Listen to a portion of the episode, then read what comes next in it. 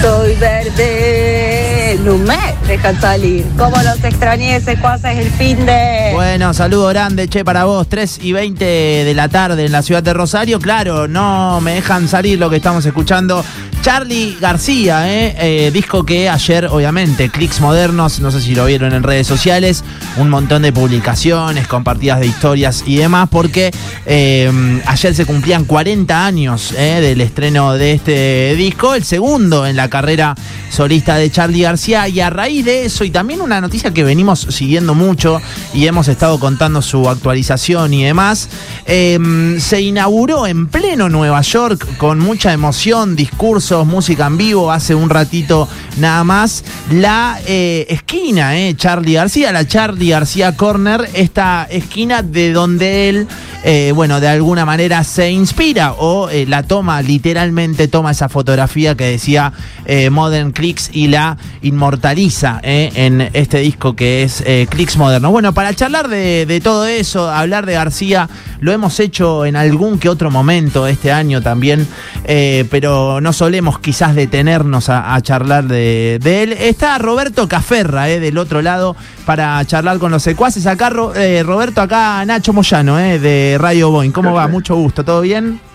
¿Qué haces, Nacho? Un gusto. Bueno. Eh, buenas tardes. ¿Cómo anda todo el equipo? Muy bien, muy bien eh, acá, eh, Roberto. Vos sabés que, nada, una alegría hoy a la mañana cuando me dijeron que íbamos a, a- a charlar con vos y sobre todo de, de, bueno, de Charlie, no, nos pusimos muy, pero muy contentos. Bueno, bueno, bueno. Yo te la, estoy contento de que me llamen por esto y no para hablar de otros temas densos claro, que nos tocan lamentablemente abordar. claro, Pero sí, claro. la verdad que vos, vos dijiste la palabra emoción y fue muy emocionante. Lo vi en vivo todo el, evento y bueno, muy emocionante lo, lo que pasó allá en, en el Soho, Nueva York. Sí.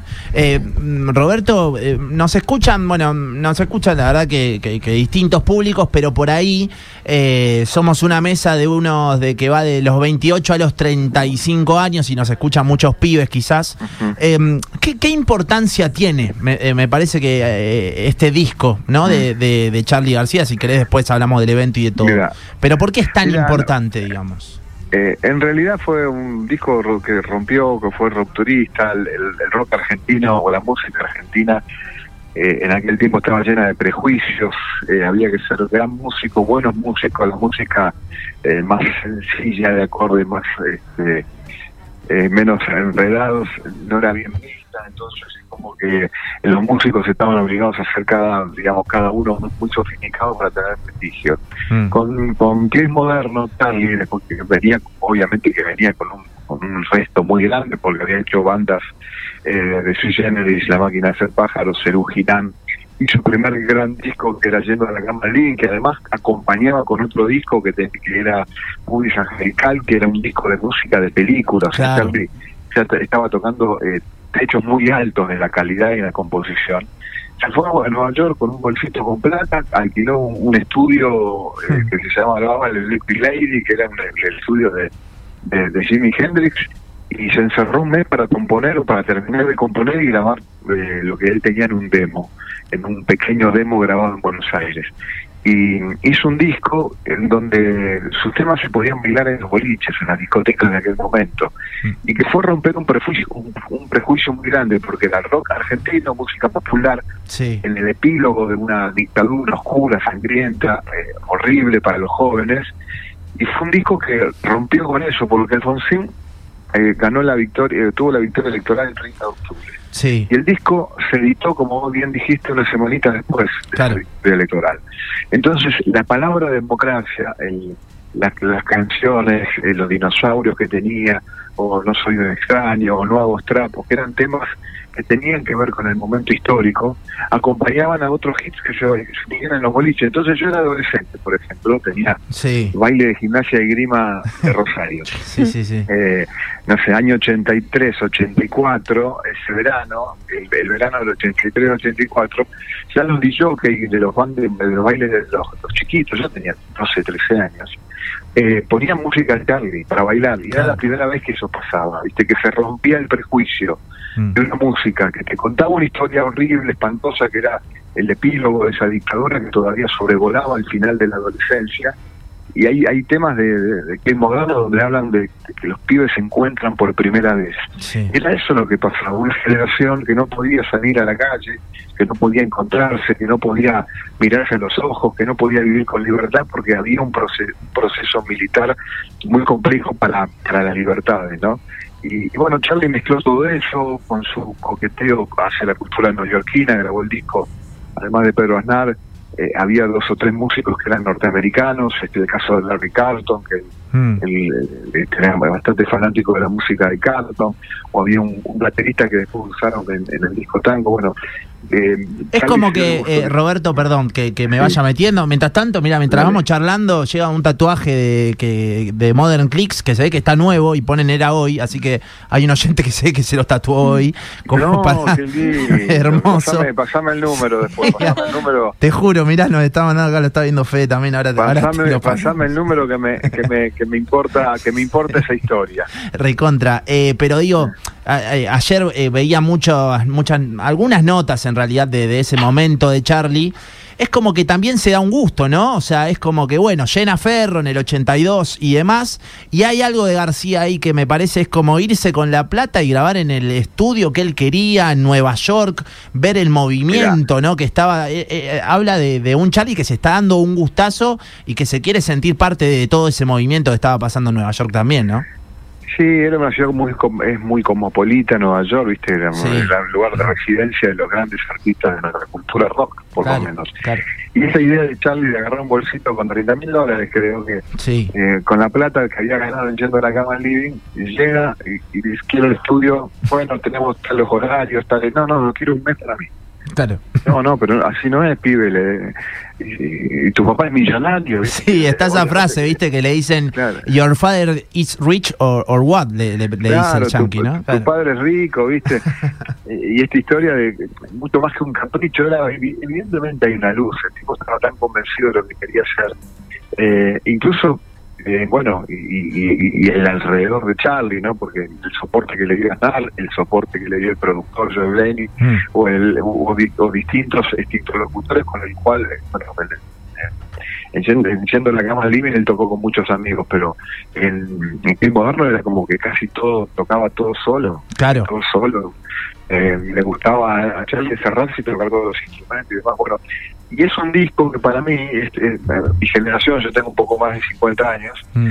y que fue también un libro de historia, ¿viste? Era, la música era, independientemente de que te hacía bailar dentro de un bolicho, te gustaba escucharla todo el tiempo, también te contaban historias que tenían que ver con, lo que estaba pasando en un libro. Y yo si tengo que referenciar la dictadura y demás, te empiezo a citar canciones, además de los libros y demás, canciones de ese tiempo en donde se nos planteaba. Y a ver, la generación que leímos o trabajamos, a mí me tocó trabajar también en Página 12, cuando la dirigía Jorge Lanata, por ejemplo, claro. y, no era casual, cuando el gordo Lanata no era gordo y dirigía Página 12, eh, los títulos de las tapas de, de, esos diarios tenían que ver con frases que en algún momento habían que había dicho la música, o, Charlie o cualquier otro. Entonces había como un desarrollo en donde el pensamiento de esa generación estaba vinculado también no solamente a los libros estudiados y demás, sino también a la música escuchada. La música no era solamente un compañero estético para divertirnos, era una manera inclusive de, decir que no. En el disco Yendo a la cama Living Champ lo, estaba, lo plantea así abiertamente con una frase de el, rock nos enseñó a decir que no, no al autoritarismo, no a la intolerancia, no al sexismo, no a las cosas densas que había en ese tiempo, que era el epílogo de esa dictadura, o el tanto la dictadura. Entonces era como una cosa más espesa que, que una melodía cantando una canción para pasar el rato. Claro.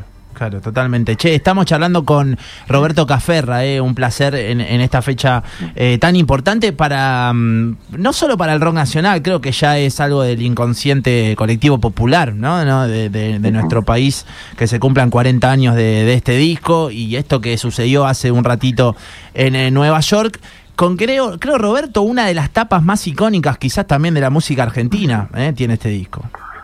Y mira, es, es, impactante o es impactante esa etapa porque porque bueno porque justamente fue ese, ese, ese disco como integrante de nuestro despertar y además porque era, era una etapa misteriosa viste de dónde había salido la etapa qué era Charlie le quería poner ese disco, le quería poner nuevos trapos. trapos, claro.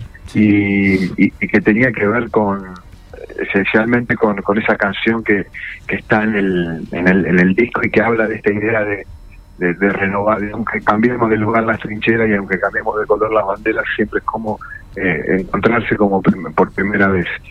Charlie estaba en los 80, caminando por el Soho, por Nueva York, se encontró ahí en esa esquina donde hoy hicieron el homenaje, un grafiti urbano que mezclaba dos o tres cosas. Eh, tenía había un artista urbano muy chiflado, Sí. Richard Hamilton, Mm. que hizo hacía esos fan- esos famosos fantasmas, esas figuras oscuras, eh, digamos de la época de, del Basquiat o de, de- de otros artistas como Kate Herring, Sí. eh, bueno, y que pintó toda Nueva York, pintó la ciudad de negro, se jactaba el tipo, porque dijo, eh, yo, yo salgo a la calle y te pinto fantasmas de negro mirándote a la pared. Eh, y sobre, sobre ese fantasma negro que tenía un corazoncito, eh, eh, y había una, una frase que era Modern Clicks, que no la pintó Charlie, era de una banda de tipo una, una banda eh, de- tipo de punk rock Sí. en aquel momento era media Si, si uno la escucha Eh, por momentos, Roberto, que, que la ha escuchado en su momento, por bueno, qué sé yo, eh, eh, cuando estudiaba periodismo, la verdad que es eh, a mí me gusta mucho la música y la historia de este disco la tengo muy presente. Y recuerdo de escuchar esa banda eh, y es medio como un sumo, ¿no? Como que suena.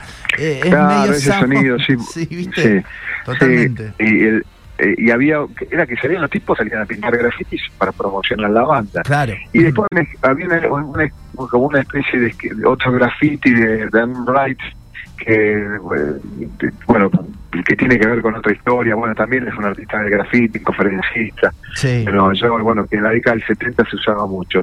En la mezcla de toda esa pinta, de esa pintura urbana, eh, Charlie estaba ahí en la esquina, se paró, sacaron una foto él parado, después se pone, se, se tira al piso, se sienta en el piso fumando, y el fotógrafo Huberto Sagramoso, que era el que lo estaba, le estaba haciendo las sesiones de fotos para la tapa del disco, eh, que, que era fotógrafo de, de Expreso Imaginario, digamos, de, Sí, sí, sí. de una, de una revista muy muy conocida en aquel momento, de una revista periodística de rock y demás. Este, eh, eh, Huberto le saca esa foto que después fue- en el recorte fue la portada de, de- del disco, que además obliga a Charlie a cambiar el nombre, Mm. porque Charlie quería que se llame, que se llamara Nuevos Trapos, el disco ya estaba bautizado, más hay algunas fotos que en Google se pueden encontrar. Te iba a decir, está la foto Sí. de Charlie con, con la pintada que dice nuevos trapos, ¿no? Está esa, exactamente, claro. exactamente. Entonces, bueno, una, una combinación de cosas. El disco tiene melodías hermosas, bellísimas. Sí. Eh, arranca con este, eh, pecado mortal, pecado mortal, pero termina con, con ojos de videotape y en el medio hay una hora de música hermosa, menos 40 minutos de música hermosa. Eh, Está esa casi película eh, musical, le digo yo, que es No soy un extraño, digo, por lo visual, ¿no? De, de todo lo que va narrando no, Charlie. no. Bueno, una crónica. El Claro, tipo te hace, el totalmente. tipo te- el tipo te hace, te hace una crónica de cosas que van pasando con una amabilidad, con una. El tipo era muy seductor a la hora de también de componer, viste, como el tipo te va contando una historieta este, hermosa con una bella melodía que además es muy difícil de hacerlo, viste, porque vos Mm. ves los los grupos este que son eh, intentan hacer la obra de Charlie cuesta mucho escuchar esa música sin que esté Charlie, porque es muy difícil. Totalmente. Eh, pero bueno, nos merecemos que, que haya mucha, muchas reversiones y que los músicos de este mundo toquen en la obra de Charlie porque realmente es muy necesaria. Y más para estos tiempos donde a 40 años de la democracia, a 40 años de, de la salida del disco, también estamos discutiendo para, para dónde caminar, ¿no? Claro, totalmente. eh, le digo a quien capaz no escuchó este disco, o la mayoría de la obra de García, una frase te puede resonar hoy, 2023, y lo va a seguir haciendo en el 2033, si querés, y va a seguir funcionando. Eh, Me parece que, que hay algo ahí, frase a frase, en, en este disco y, y en esta época, sobre todo de Charlie, que, que es totalmente como decís. Uno de los eh, eh, apartados también que quería tocar con vos, Roberto, es la figura que aparece ahí. Eh, bueno, que lo nombraste, Joe Blaney, ¿no? Que, que no deja de ser importante, no solo en este disco, sino en todo lo, en todo lo, eh, Charlie 80s. Bueno, eh, Mm. encuentra un ladero ahí el tipo, me parece, ¿no? Sí, el tipo, viste, eh, Charlie se lo encontró ahí, de, estaba en la listita. Él había una lista. tipo, había, había marcado otro productor. y se ve que se agarraron las piñas al toque, apenas arrancó eh, la grabación o y hay algo que no le gustaba. Entonces, creo que en segunda opción aparece Brainy. Y, y grabaron Clip Moderno y después, cuatro años después, o menos, tres años después, tres años después, vuelve a irse a Nueva York, se encierra en un hotel de, del Gramercy Park, ahí alrededor. Yo fui este año al hotel, un hotel que ya cerró, se llamaba Gramercy Park Hotel, compuso con Pedro Aznar seis temitas, eh, se fueron de nuevo a un estudio y se grabaron el disco Tango 1, que era un disco de seis canciones, eh, un disco chiquito, pero con una música, eh, tiene Pasajera en Trance, bueno, tiene Gramercy Park Hotel, que es el tema de Pedro, hablando a mi corazón, bueno, a tu corazón, que también repitió el esquema del Clip moderno, era Pedro Aznar por un lado, el, baterista, el mismo baterista que usó para Clip moderno, el productor que era John Blaney y, Charlie con, bueno todo el delirio que le, que le ponía la música en aquel tiempo, ¿no? Hermoso, hermoso todo lo que estamos recordando, Roberto. Bueno, eh, en cuanto al evento de hoy, es por los 40 años de lo que estamos charlando. Esa esquina, esa pintada y demás queda inmortalizada en Nueva York como la Charlie García Corner, ¿no? A partir del día de hoy. Sí, sí. Vos sabés que yo fui en septiembre. Vi, vi una foto en tu Instagram que, estuviste por ahí, ¿no? Sí, sí. Vos sabés que hicimos una avanzada porque lo que hice yo fue hacer un telón en una tela junto con una artista muy interesante acá Rosario, que es Lila Sievich, mm. que me hizo una impresión en, tamaño real del grafiti original del año 82. Ese grafiti que yo te contaba, la mezcla de, de lo de Timbleton, de, de las distintas inscripciones, de los de los de, los, de la frase Modern en colores, porque era un grafiti en colores, eh, lo pegamos en la esquina y me saqué un par de fotos, hicimos un par de videos y le dejé ese telón a un amigo mío que, que, vive en el, ahí en Brooklyn hmm. para que lo tenga como reserva para aquellas personas que quisieran de alguna manera en algún momento ir a sacarse una foto con eso. Pero este nada eh, era como un pequeño homenaje no solo a Cali ese disco sino a, mi propia adolescencia a mi propia historia esa, esas ganas de al menos de, de volver a vivir ese tiempo en donde, como decía Charlie, ¿no? Nos sentíamos hermosos y libres de verdad. Hoy, viste, con los pies un poco más pesados, es todo más difícil. Hermoso. Roberto, te, te, agradecemos este ratito, posta queríamos charlar un, un, rato con vos y más en una, en una ocasión como esta, ¿eh? así que nada, eh, mil, mil gracias por este rato. Eh, a disposición, chicos. Bueno, abrazo y saludos a todos en la radio. Menos a Nacho, saludos a todos. Dale, abrazo grande, nos vemos. Chao. Bueno, Roberto Caferra, eh, un gustazo, charlando a 40 años. Eh, ayer se cumplieron 5 de noviembre de 1983 la salida de este disco. Recomiendo mucho en, en YouTube eh, que hace tiempo Charlie remasterizó el Luna Park de la presentación de Clicks Modernos y tiene que ver mucho también con eh, historia de Fito Páez porque cuando vuelven de todo eso que estaba contando Roberto, él decide cambiar de banda, él tocaba con Los Abuelos de la Nada, con Calamaro y demás, y él para presentar este disco que lo había grabado con Pedro Aznar y demás, dice, no, para, tengo que armar banda nueva y ahí es el llamado de eh, Charlie hacia Fito, ¿no? Los hits y también Fabi Cantilo. Por eso Fito también, si ven sus redes, ayer subió en homenaje. Bueno, fue la primer gira que hace él con Charlie García. Después ya sí forma parte de Piano Bar en la grabación del disco. Pero la primer gira que hace Fito con Charlie es la de eh, Modern Clicks, la de Clicks Modernos, que está cumpliendo 40 años en el día de ayer y se inauguró recién en, eh, ahí en, el Soho, en Nueva York, esta esquina de Charlie García. Bueno, qué panzada que nos dimos eh, en este momento, che. 4 de 95, Yuri, ¿qué está pasando afuera? ¿Cómo estamos? Cielo full sol, 27 grados de temperatura, la humedad es del 45%, la presión 1008.6 hectopascales y el viento soplando del este a 25 kilómetros por hora. Para mañana, mínima de 17, máxima de 33, cielo parcialmente nublado por la mañana, mayormente nublado por la tarde y leve anuncio de tormentas aisladas para la noche del martes. El miércoles, al parecer, también va a ser gris. Bien, hacemos una tanda.